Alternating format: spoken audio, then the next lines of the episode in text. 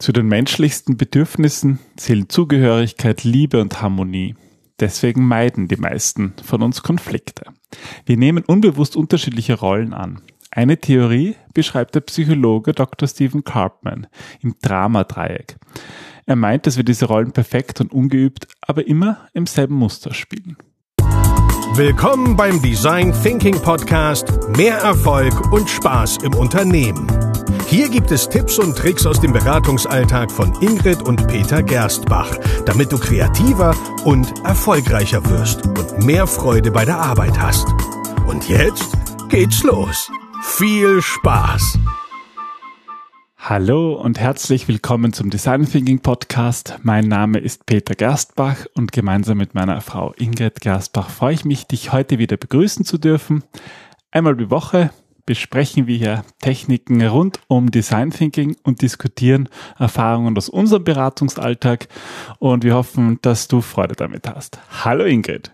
Hallo Peter, hallo liebe Hörer. Ja, heute geht es um ein ähm, um ein Tool, mit dem man Konflikte besser verstehen kann, die zwischen Menschen auftreten. Genau, ähm, es geht um das Drama-Dreieck. Ähm, das haben wir von unserem Hörer Florian näher gebracht bekommen. Also er hat mich wieder daran erinnert. Und das Drama-Dreieck beschreibt eigentlich ein, ein sehr grundlegendes ähm, Beziehungsmuster, das zwischen zwei mindestens zwischen zwei Personen passiert, die darin drei verschiedene Rollen einnehmen. Und damit ist es eigentlich ein relativ simples Modell, in unserer Design Thinking Master Ausbildung haben wir auch andere Modelle rund um ähm, Gruppendynamik und Psychologie, um zu verstehen, wie Menschen zusammen interagieren. Und das ist halt wichtig im Design Thinking, dass ich verstehe, was da eigentlich abgeht. Nicht, weil man oft, also wir haben oft mit Change-Projekten zu tun und da ist das natürlich ganz wichtig, aber auch beim Moderieren von Design Thinking Sessions muss man eigentlich ähm, manchmal in, diesen, in diese Dynamiken, die so entstehen, eingreifen können. Sie wirken auf den ersten Blick sehr simpel, aber sie haben oft sehr weitreichende Folgen. Und gerade beim Drama 3 gibt es immer ein Grundmuster von menschlicher Aktion und Reaktion und in Wahrheit reguliert das auch ganz stark dieses Distanz-Näher-Verhältnis. Und da könnt ihr als Moderatoren gut eingreifen, um einerseits eine neue Dynamik hineinzubringen, aber andererseits auch um diese, diese sublim äh, schwelenden Konflikte schnell zu erahnen, zu identifizieren und vor allem dann gar nicht zur Eskalation zu kommen. Ja, das Dharma-Dreieck kommt aus der Transaktionsanalyse und ist eben vom, von dem Psychologen Dr. Stephen Carpman entwickelt worden. Ähm, ja, wie, wie funktioniert das? Wie würdest du das beschreiben?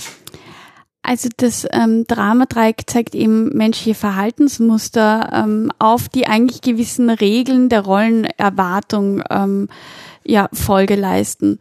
Und äh, also Dramadreieck deswegen, weil es eigentlich drei verschiedene Rollen gibt. Es gibt den Retter, den Verfolger und das Opfer.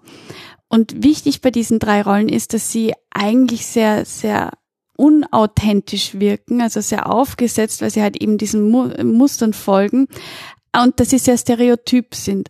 Und wenn, wenn ihr dieses Dramadreieck aufzeichnet, dann ist das Opfer immer unten auf der Spitze und Verfolger und Retter sind oben, weil ähm, das zeigt auch schon, in welchen ja, in welcher Obermacht sich Verfolger und Retter gegenüber dem Opfer fühlen. Aber versuchen wir das vielleicht mal anhand eines Beispiels zu erklären.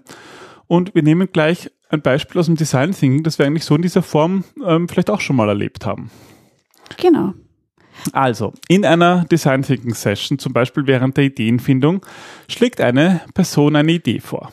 Das ist ganz klassisch, dass dann ähm, eine andere Idee sagt, na ja, also das haben wir schon mal probiert oder die Idee, die ist wirklich doof, wie soll denn das funktionieren? Also die Idee wird von einer Person abgewertet, das ist Blödsinn oder so. Und dadurch ist die erste Person mit dieser Idee, ist sozusagen in diesem Dramadreieck zum Opfer geworden und die zweite Person ist zum Täter geworden. Und idealerweise kommt dann der Design Thinking Moderator als Retter und also idealerweise nicht, das solltet ihr nicht machen, aber typischerweise kommt er dann und sagt, na ja, also beim Ideen generieren gibt es kein richtig und kein falsch und so schlecht ist ja die Idee gar nicht. Also er rettet quasi aus einem Helfersyndrom heraus ähm, das Opfer und versucht ihn vor dem Täter zu schützen. Und dann passiert etwas sehr Spannendes. Damit ist eigentlich dieses Dramadreieck aufgebaut und jetzt beginnt sich dieses Dreieck zu drehen. Das ursprüngliche Opfer, also das, was sozusagen für seine Idee kritisiert worden ist, beginnt sich dann zum Beispiel ähm, zu solidarisieren mit dem ursprünglichen Täter und sagt, nein, also meine Idee war wirklich nicht gut und misch dich da nicht ein. Ich dachte, der Moderator im Design Thinking soll unabhängig sein und greift sozusagen den Moderator an. Und dadurch ändern sich diese ganzen Rollen und das ursprüngliche Opfer wird zum Täter und der ursprüngliche Retter, also der Moderator zum Opfer und so weiter. Es dreht sich dann also weiter, das heißt, ja. diese Rollen können dann noch weiter sich drehen und einfach, es beginnt so ein Ringelspiel rund um dieses ähm, Dramadreieck. Es ist sehr schwer für die Betroffenen da auszusteigen aus diesem ganzen Dramadreieck. Interessant ist, dass alle Rollen immer nach außen gerichtet sind und vor allem um Aufmerksamkeit und Anerkennung in gewissem Maße Maße poolen. Also es geht bei diesen Rollenverhalten auch darum, dass sie diese Anerkennung und Aufmerksamkeit bekommen und gewisse Ängste kontrollieren. Und diese drei Rollen bedingen sich auch untereinander. Also ähm, der, der Täter, ohne Täter gibt es kein Opfer und kein Retter. Und ähm, in diesem Dreieck herum braucht der eine den anderen, um überhaupt entstehen und bestehen zu können. Und in dem Buch von Karpmann sind ganz viele Beispiele gebracht, wo man das überall anwenden kann. Also es ist wirklich ein, ein, ein Modell, was sich eigentlich überall, wo sich mehrere Menschen befinden, wiederfinden kann. Da geht es zum Beispiel um Probleme zwischen Mieter und Vermieter hm. oder auch Beispiele aus, aus dem Büro oder aus der Familie, äh, bei Alkoholsucht, in Liebesbeziehungen, überall Missbrauch dort. ist ein Thema. Überall dort kann, kann das Dramadreieck dabei helfen, solche Situationen aufzudecken und zu verstehen. Aber schauen wir uns vielleicht mal die einzelnen Rollen im Detail an.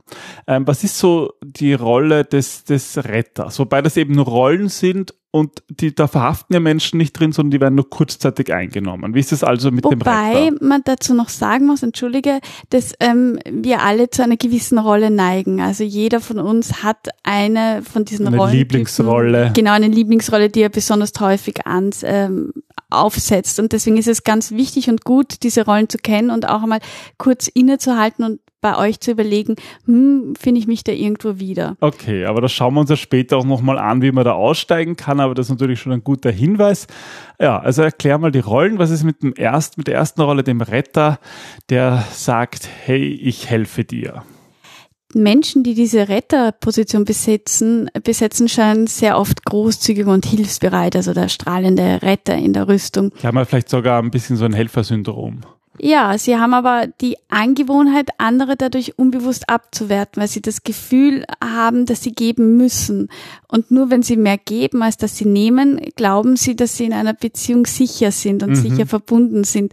Das heißt, sie tun das aus einer sehr fürsorglichen Haltung heraus, da hast es gerade Helfersyndrom genannt, ähm, dass sie eigentlich nur dann etwas wert sind, wenn sie auch wirklich helfen.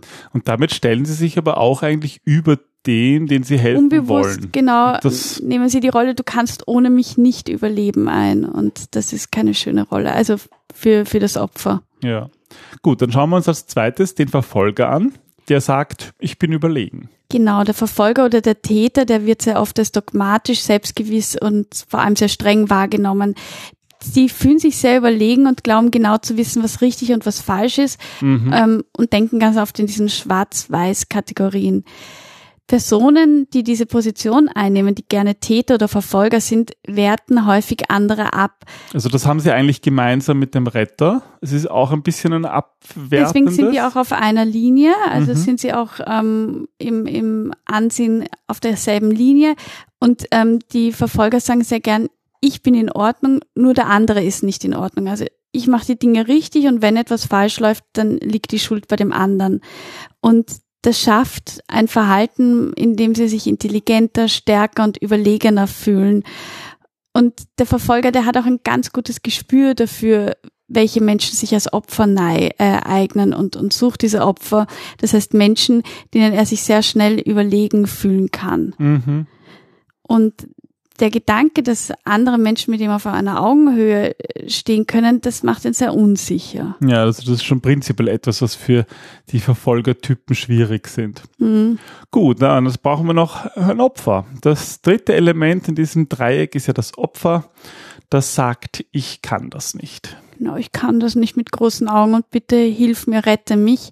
Das Opfer präsentiert sich anderen gegenüber nämlich sehr häufig als schwach und hilflos und wertet sich selbst gerne ab. Das heißt, ähm, ihr erkennt ein Opfer auch an einem sehr schwachen Selbstbewusstsein. Ein echtes Opfer im Gegensatz zu unserem Drama-Opfer, und da muss man jetzt aufpassen, ein echtes Opfer kommt unverschuldet in eine Notsituation und trägt zu seiner Situation an sich selbst nichts bei. Aber dieses Opfer, also unser Opfer im Sinne des Dramadreiecks, die wollen ja genau in diese Situation hinein. Das heißt, sie ähm, steigen gerne auf solche Situationen ein und sie unternehmen auch von sich aus selbst keine Anstrengung, dass sie dort auch wieder rauskommen. Das heißt, sie laden den Retter ein, ihn zu retten. Mhm. Und das ist auch, das, das sieht man halt jetzt auch in dem Beispiel, was wir vorhin genannt haben, so aus dieser Design Thinking Session, wo der eine wegen seiner Idee angegriffen wird. Ähm, da muss das nicht unbedingt sein, dass das ein prinzipielle Opfermensch ist. Wir hören das wirklich sehr oft, dass irgendwelche Ideen schlecht gemacht werden und wir müssen dann als Moderatoren eingreifen. Mhm. Also man sieht aber trotzdem oft, dass das auch einfach unter Menschen, die jetzt gar nicht zu diesen Rollen hinneigen, passieren kann. Aber es gibt natürlich auch die Möglichkeit, dass man eine Rolle hat, zu der man besonders neigt und dann natürlich aufpassen sollte. So ist es, genau. Aber es gibt ja Gott sei Dank auch Strategien, aus diesem Dramadreieck auszusteigen. Genau, also wie kann man aussteigen? Eine Möglichkeit auszusteigen ist es ganz bewusst zu machen, weil wir kennen diese Problematik ja aus unserem persönlichen Leben. Das betrifft jeden von uns täglich mehrere Male, dass wir eigentlich in diesem Dramadreieck einsteigen und mitmachen.